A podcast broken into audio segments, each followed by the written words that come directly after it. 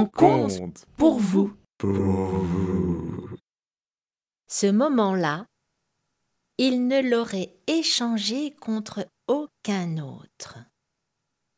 C'était avant que le soleil ne se couche.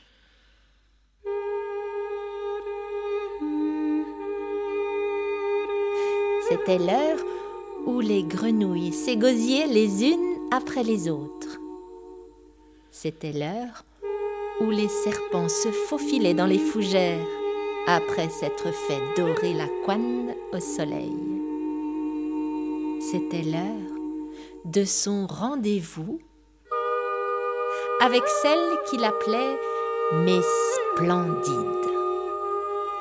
Capuchon rouge, long cou et long gants noirs, une robe plus blanche que la neige, les grues. Les grues en plein bal, d'arabesques, de soubresauts, d'entrechats, de piqués, pliés, jetés. Ah. À chaque fois, il se croyait dans un tableau XXL, tellement il en prenait plein la vue, plein les oreilles.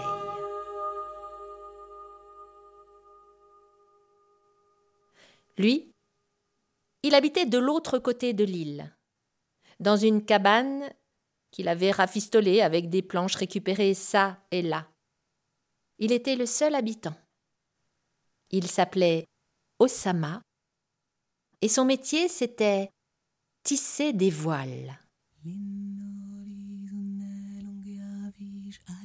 Pour tisser une seule voile, ça lui prenait des semaines, parfois même des mois. Et après, il allait la vendre au port, sur le continent, qui était juste en face de son île. Il y avait un bras de mer qui les séparait. Là, il gagnait de quoi s'acheter à manger pour plusieurs semaines et il tissait une nouvelle voile. C'était ça, sa vie. Un soir, où le brouillard avait tendu un rideau tout autour de son île, Osama a entendu un bruit sourd contre sa porte, comme si on avait lancé un paquet de linge. Il est allé ouvrir, et sur son seuil, il y avait une grue assommée. Alors il s'est baissé, il l'a soulevée et il l'a portée jusqu'à son lit, où il l'a déposée. Ça a pris quelques minutes avant que la grue ne retrouve ses esprits et elle s'est redressée. Ils se sont regardés tous les deux. Et Osama n'aurait pas trouvé de mots pour dire ce qu'ils ont échangé dans leurs regards.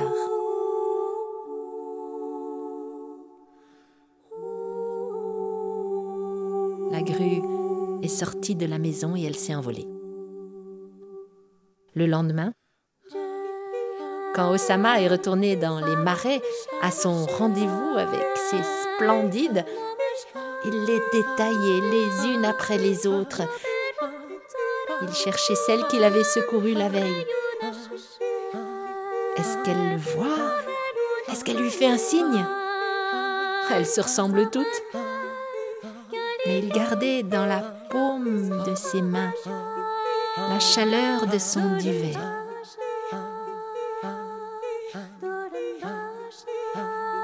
Et les jours qui ont suivi, il a tissé. Tissé, tissé, tissé. Jusqu'à ce soir. C'était un soir de tempête. Il n'avait pas mis le nez dehors ce jour-là, tellement le vent l'aurait plié en deux et la pluie lui aurait mâché le dos. Eh bien ce soir-là, il a entendu frapper à sa porte. Frapper à sa porte? Un soir de tempête sur son île où jamais personne ne venait Mais oui, c'était bien ça. Il est allé ouvrir. Et devant lui, il y avait une jeune femme. Elle portait une robe toute simple qui lui collait à la peau. Ses cheveux étaient plaqués sur son visage. Et lui, il est resté sans voix. Une jeune femme chez lui, moi c'était bien la première fois. Euh, bonjour. Ben, il n'a pas trouvé autre chose à lui dire. Il lui a ouvert grand sa porte et elle, elle est entrée. Elle est directement allée s'asseoir sur le coin de son lit, face au feu pour se réchauffer. Osama, c'était la première fois qu'une femme rentrait chez lui. C'était la première fois qu'il se trouvait si proche d'une femme. C'est pas l'envie qui lui manquait, non, mais l'occasion ne s'était jamais présentée. Et des questions ont commencé à se bousculer dans sa tête. Qu'est-ce que cette jeune femme faisait dehors un soir de tempête? Et, sur son île où personne ne venait jamais, qui était-elle? Mais ces questions restaient coincées là, au fond de sa gorge, et, aucune ne, ne sortait. Alors il est allé préparer du thé.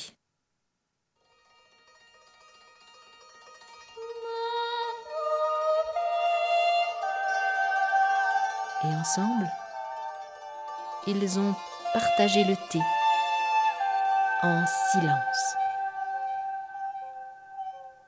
Et puis il est allé préparer du riz. Et ensemble, ils ont partagé le riz en silence.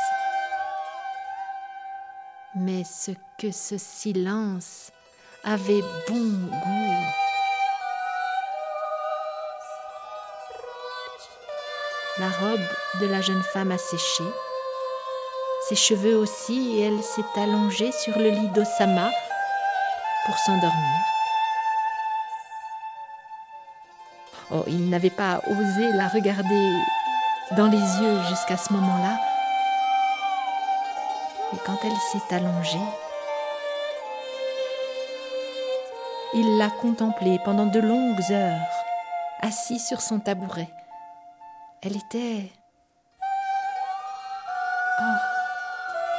Il ne trouvait pas les mots pour dire comme elle était belle peut-être? Oui, c'est ça. Belle. Douce. Fragile.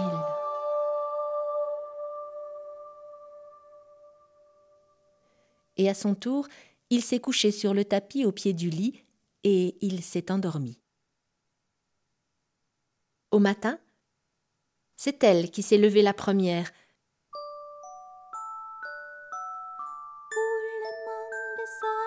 Et tout naturellement, elle est allée préparer le thé. Lui, Osama, devait aller pêcher. Elle pouvait rester le temps qu'elle voulait. Et quand il est rentré de la pêche, le riz était cuit. Ils l'ont partagé en silence.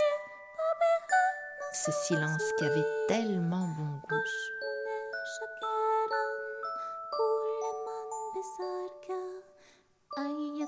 Yuko. Elle s'appelait Yuko. Et Yuko est restée les jours suivants, les semaines suivantes, les mois suivants et sont devenus mari et femme. Seulement voilà, tisser des voiles, ça prenait bien du temps. Et il avait beau y consacrer des heures et des heures de plus, il ne gagnait pas assez pour les nourrir tous les deux. Alors Yuko lui a dit Tu sais, moi aussi j'ai appris à tisser. Alors, si tu es d'accord, en trois jours, je vais pouvoir te tisser une voile une voile spéciale que tu pourras vendre cher au port. Fais-moi confiance. Trois jours? Bah, Pourquoi pas, s'est dit Osama. Mais, s'il te plaît, les seules choses que je te demande, c'est de ne pas me déranger, de ne rien me demander, de ne pas me regarder. D'accord D'accord, d'accord. Et Yuko est allée dans la petite pièce derrière la chambre. Dans cette pièce, il y avait un grand métier à tisser. C'est là que ça m'a travaillé. Et elle l'a fait aller la navette. Aller, retour. Aller, retour. Aller, un jour, retour, deux jours, trois jours. Au bout du troisième jour, elle est sortie de l'atelier pâle.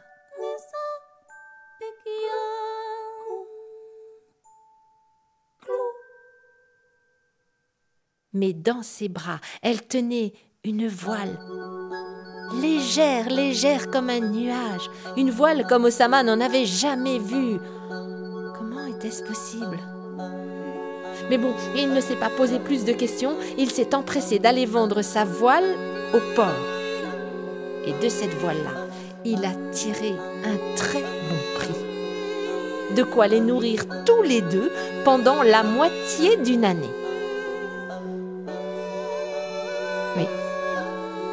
Seulement le printemps revenu, des provisions, il n'y en avait plus. Yuko, Yuko, il faudrait que tu tisses une autre voile.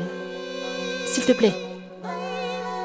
Mais Yuko sentait qu'elle n'avait pas assez de force pour en faire une seconde. Elle avait donné le meilleur d'elle-même en tissant cette voile et... Yuko, allez Regarde tout ce qu'on a pu gagner Yuko, s'il te plaît, allez, disons que c'est la dernière. Tisse-la. D'accord. Mais oui, oui, oui, je sais. Ne pas te déranger, ne rien te demander, ne pas te regarder. D'accord, d'accord. Yuko est allée dans la pièce du métier à tisser et elle a fait aller la navette.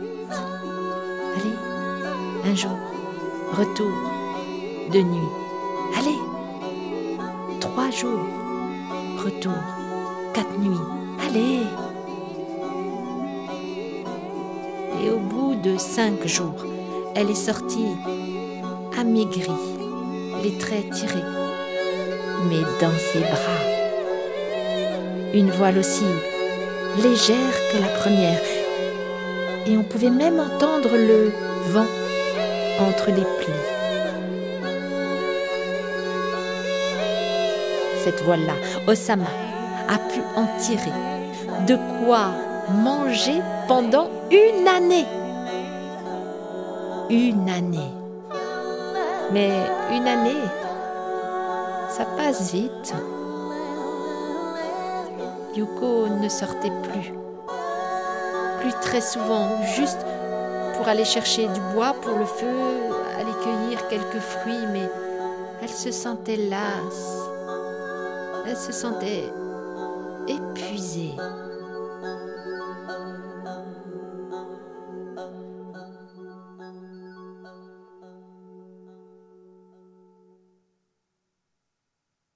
Jusqu'au jour où un trois-mâts flambant neuf a accosté sur l'île, sur l'île d'Osama.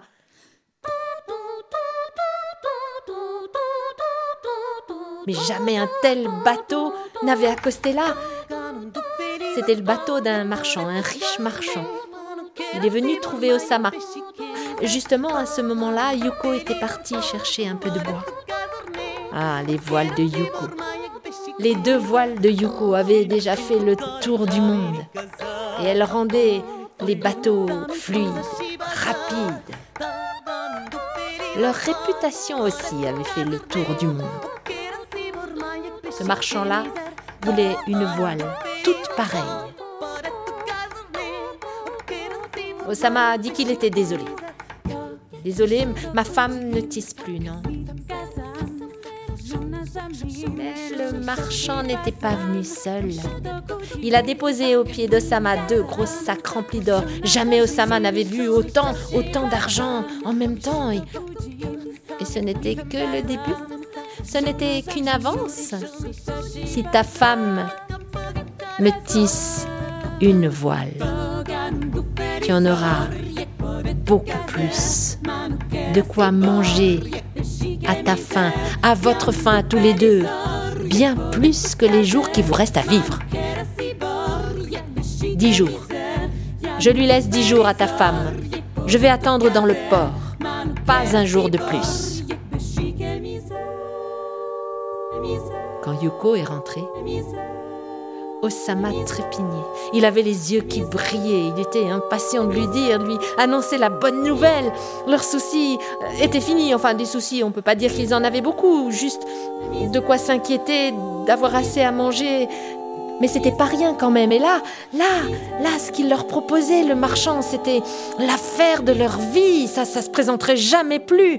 Allez, allez, Yuko, il, faut que tu tisses une voile. Ce sera la dernière. Mais la dernière, la dernière, je l'ai déjà tissée. Osama, je n'en peux plus. Je suis à bout de force. Je ne pourrai jamais. Non, non. Je suis désolée. Osama s'est raidi. Et tout à coup, Yuko a vu passer dans ses yeux bien plus de nuages que les jours de tempête. Ses yeux sont devenus noirs. Il s'est rapproché d'elle. Yuko, tu es ma femme et tu dois m'obéir. Alors cette voile, va la tisser.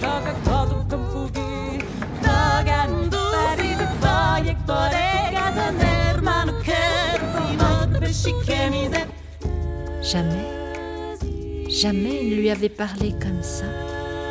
Et Yuko n'aurait pas trouvé de mots pour dire ce qu'ils ont échangé dans leur regard.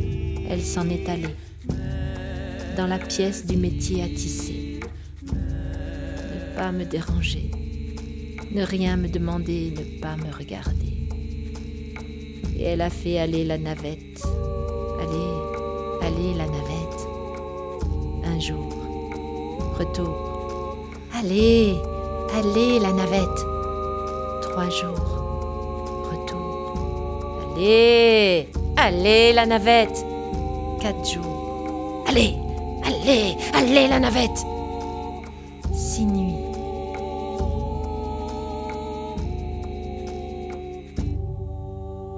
Huit jours.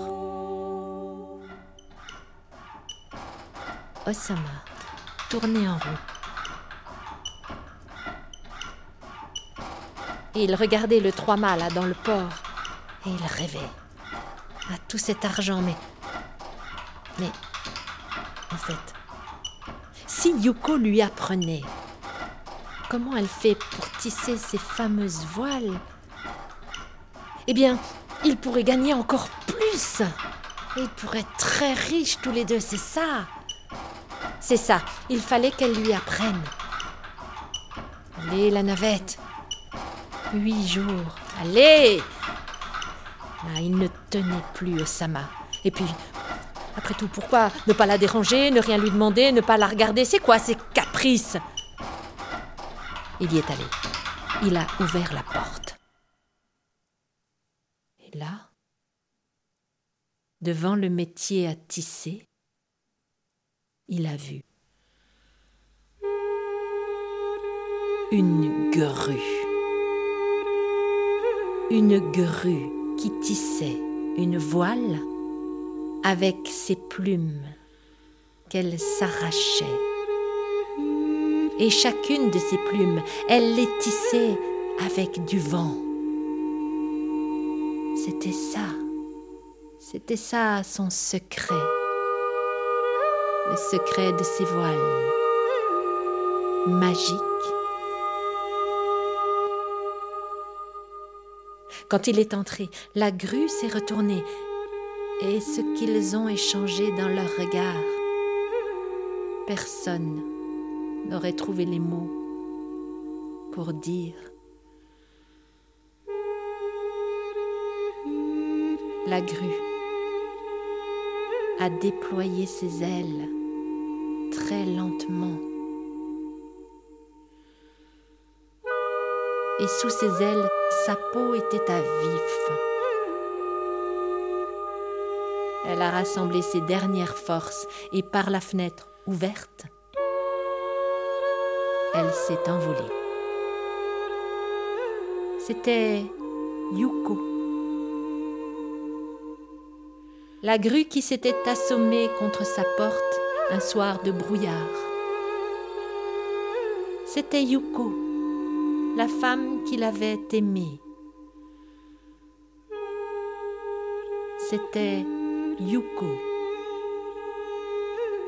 celle que depuis Osama attend chaque soir de tempête.